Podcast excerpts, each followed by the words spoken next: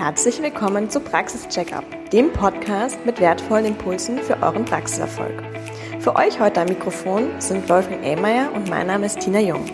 Wir sind die Hosts dieses Podcasts und gemeinsam mit unseren Teams ist es unser Ziel, Österreichs Arztpraxen unternehmerisch erfolgreicher zu machen. Heute mit dem Thema Finanzierung für Ärztinnen und Ärzte. Ja, Wolfgang, warum sprechen wir heute überhaupt über das Thema? Finanzierung für Ärztinnen und Ärzte ist eigentlich immer ein sehr wichtiges Thema. Ähm, wir merken es auch jetzt gerade wieder, wir machen selber gerade sehr viele Finanzierungen. Ähm, äh, die Finanzierungen sind für den Staat jedes äh, Mediziners ähm, eine wichtige Sache, um das Ganze mal zum Laufen zu bringen, um, um sozusagen ähm, das erste Kapital für den Staat zu haben. Aber auch in der späteren Entwicklung, also wenn es so ist, dass man dann äh, ein gewisses Wachstum hat im Unternehmen, dass man vielleicht neue Investitionen tätigt und so weiter. Ähm, Finanzierungen sind nicht nur im unternehmerischen Bereich sehr wichtig, ähm, und äh, Finanzierungen sind natürlich auch im privaten Bereich wichtig.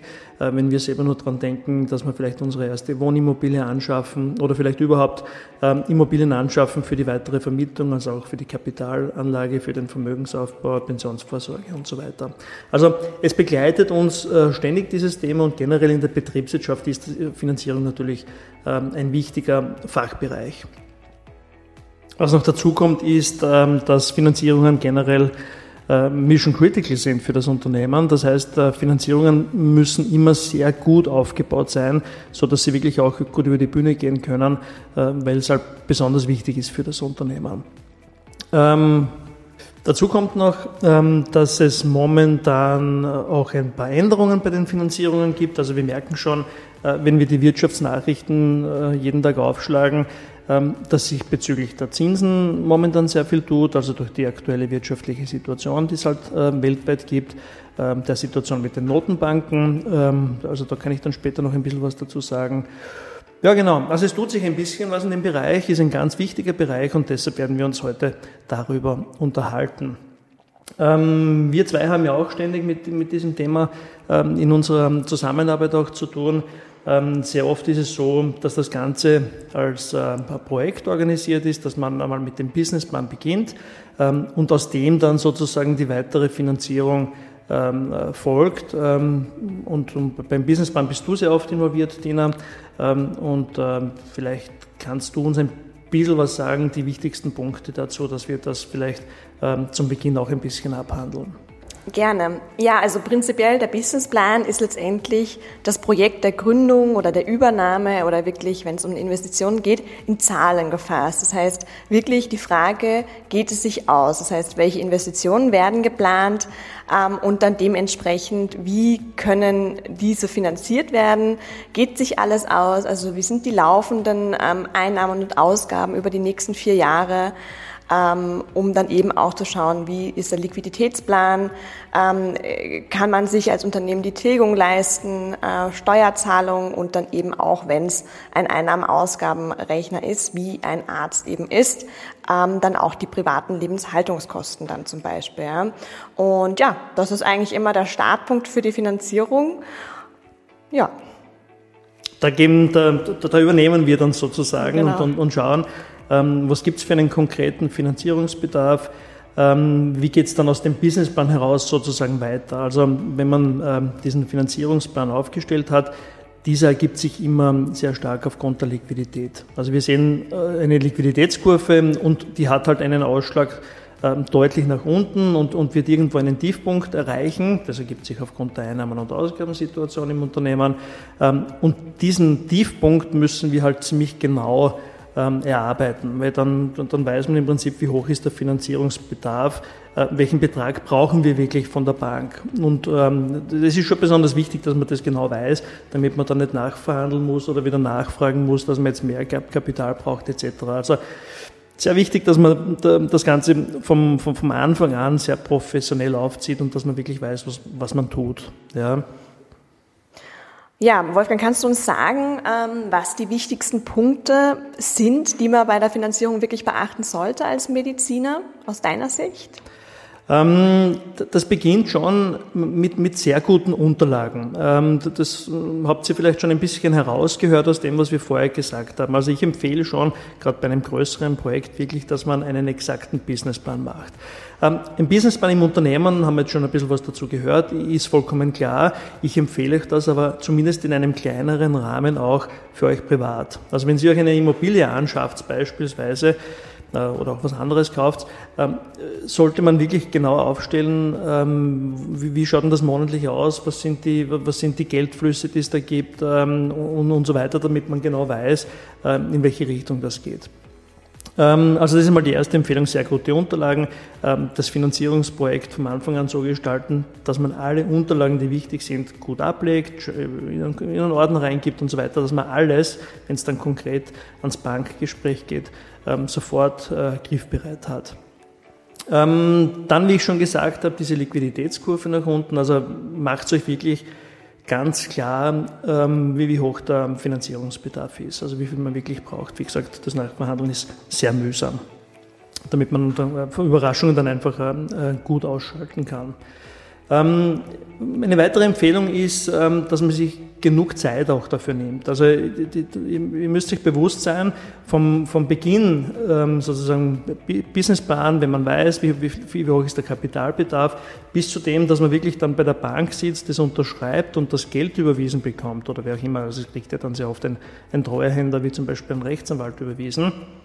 Ähm, diese Phase kann schon einmal auch mehrere Wochen dauern. Also aus meiner Erfahrung werden die Banken da ähm, nicht unbedingt schneller. Ihr müsst euch auch vorstellen, dass diese ganzen Abläufe in der Bank, jetzt die Überprüfung, Risikoprüfung, dann einmal die Zusage der, der Finanzierung, dann das Schreiben der Kreditverträge, ähm, dass man einen Termin findet für den Unterschriftstermin, dann vielleicht äh, die ganzen Dinge, die mit dem Rechtsanwalt und so zu tun sind, dass das durchaus dauert. Ja. Nehmt euch genug Zeit, dass da niemand in Strudeln kommt, ähm, dass das äh, einfach mit, mit, ähm, mit, mit ruhig Blut sozusagen über die Bühne geht und dass da dahingehend äh, nichts passiert. Vielleicht ganz kurz, das ist wirklich ein ganz, ganz wichtiger Tipp, weil ich meine, das ist wirklich das, wo, wo man dann persönlich irgendwie in Stress gerät und vielleicht dann doch die ein oder andere schlaflose Nacht hat als Gründer, wenn es sich dann irgendwie doch ähm, vielleicht nicht ausgeht oder man dann wirklich einen zeitlichen Druck hat, weil es ist ja nicht nur die Finanzierung, die zu dem Zeitpunkt dann relevant ist oder auf, auf der Agenda ist, sondern auch ganz, ganz viele andere Dinge, wenn ihr einen Umbau plant Personalthemen habt, Personal suchen müsst, vielleicht noch irgendwie angestellt seid oder da in den letzten Zügen seid. Also seid euch bewusst, dass ihr euch dafür auf jeden Fall wirklich Zeit nehmt und das einplant. Ja? Das ist auf jeden Fall auch von unserer Seite nochmal mhm. noch mal auf jeden Fall der Tipp. Genau wichtige Sache. Und in dem Zusammenhang auch, stimmt euch auch äh, bei jedem Schritt mit eurem Beraterteam gut ab. Also mit eurer Steuerberatung, äh, mit, eurem, mit eurer Unternehmensberaterin oder dem Unternehmensberater, was den Businessplan angeht. Im Idealfall habt ihr auch einen sehr guten Finanzierungsberater an eurer Seite, ähm, der das Ganze ähm, für euch auch managt. Ähm, der muss aber natürlich dann auch genau Bescheid wissen, wo steht das ganze Projekt. Wenn zum Beispiel eine Ordination gekauft wird oder, oder was auch immer, wie, wie schaut es da mit der Verhandlung aus, was macht der Rechtsanwalt inzwischen. Also gut abstimmen von allen Beteiligten, insbesondere auch mit der Bank. Äh, wie gesagt, da ist es sehr oft so, dass das ein bisschen das Nadelöhr ist und das dort am längsten dauert. Ähm, und da ist es ganz gut, dass wirklich jeder weiß, ähm, wo man momentan steht. Ja, ganz wichtig. Ähm, sehr oft ist es so, dass man vielleicht zu seiner Hausbank oder wo auch immer schon Kontakte hat, vielleicht ein Angebot bekommen hat etc.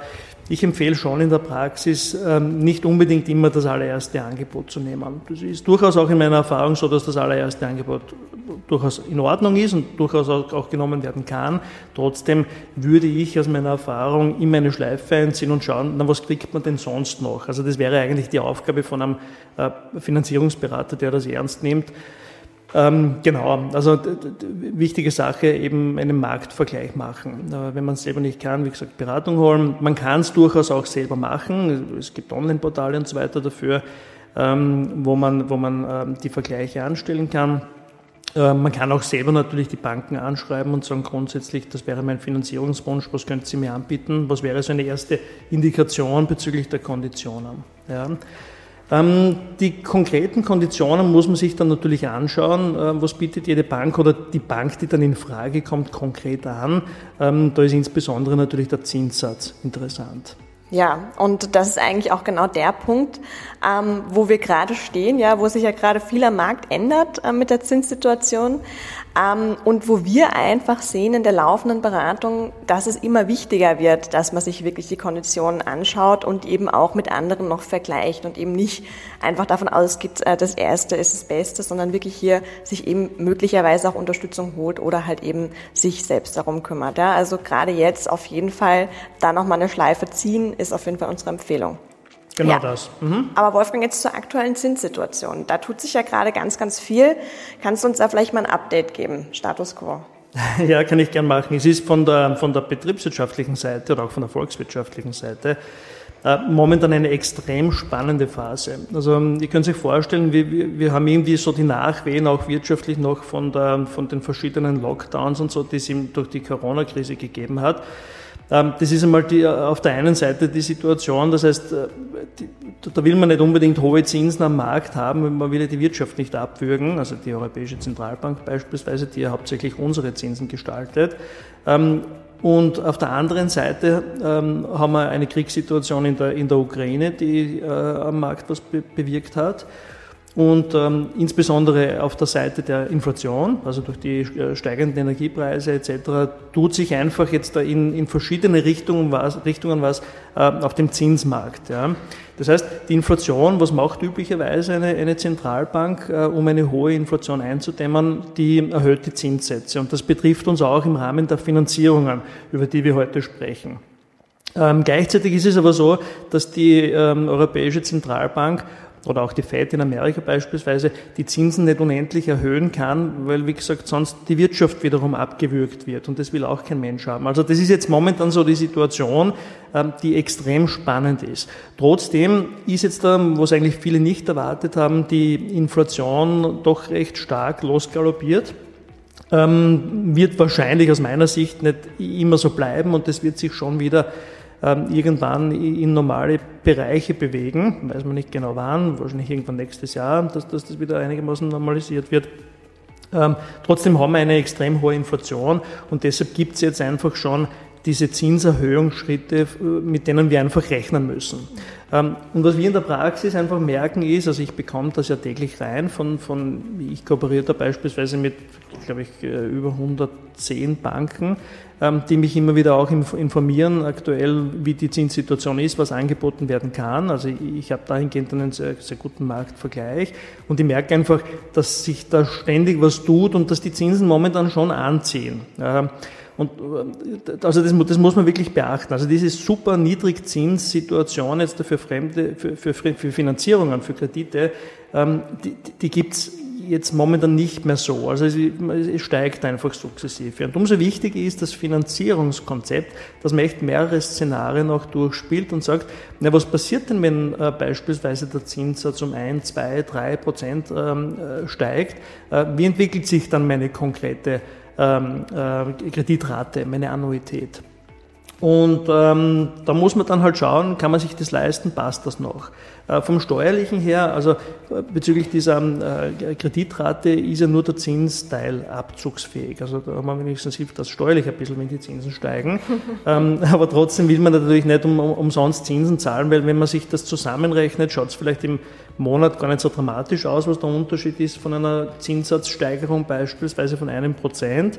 Ähm, wenn man das aber aufrechnet, zum Beispiel auf eine sehr langfristige Finanzierung von, keine Ahnung, 25, 30 Jahre oder was auch immer, dann kommt natürlich schon einiges zusammen. Das heißt, diese Konditionen haben eine besonders wichtige Auswirkung ähm, auch für das Unternehmen und, und, und privat sowieso auch, ähm, dass das einfach gut ist. Das, das, da muss man wirklich überlegen und, und gut vergleichen. Das halte ich dafür besonders wichtig. Genau. Jetzt ist ja das nächste Thema ähm, Wohnimmobilienkredite, also wirklich im privaten Bereich. Da ändert sich ja nahe Zukunft, soweit ich weiß, auch einiges. Kannst du uns vielleicht noch als Abschluss hier ein Update geben. Mhm. Der Hintergrund davon ist ein bisschen diese extreme Überhitzung, die es am äh, Immobilienmarkt gibt. Das habt ihr alle mitgekriegt, dass man eigentlich kaum mehr irgendwas kaufen kann, dass das einfach unendlich gestiegen ist. Ähm, das hängt damit zusammen, dass die Immobilien noch immer so als super sicherer Hafen gelten und so und es kommen schwierige Zeiten und, und alle Menschen retten sich da hinein und kaufen quasi um fast jeden Preis.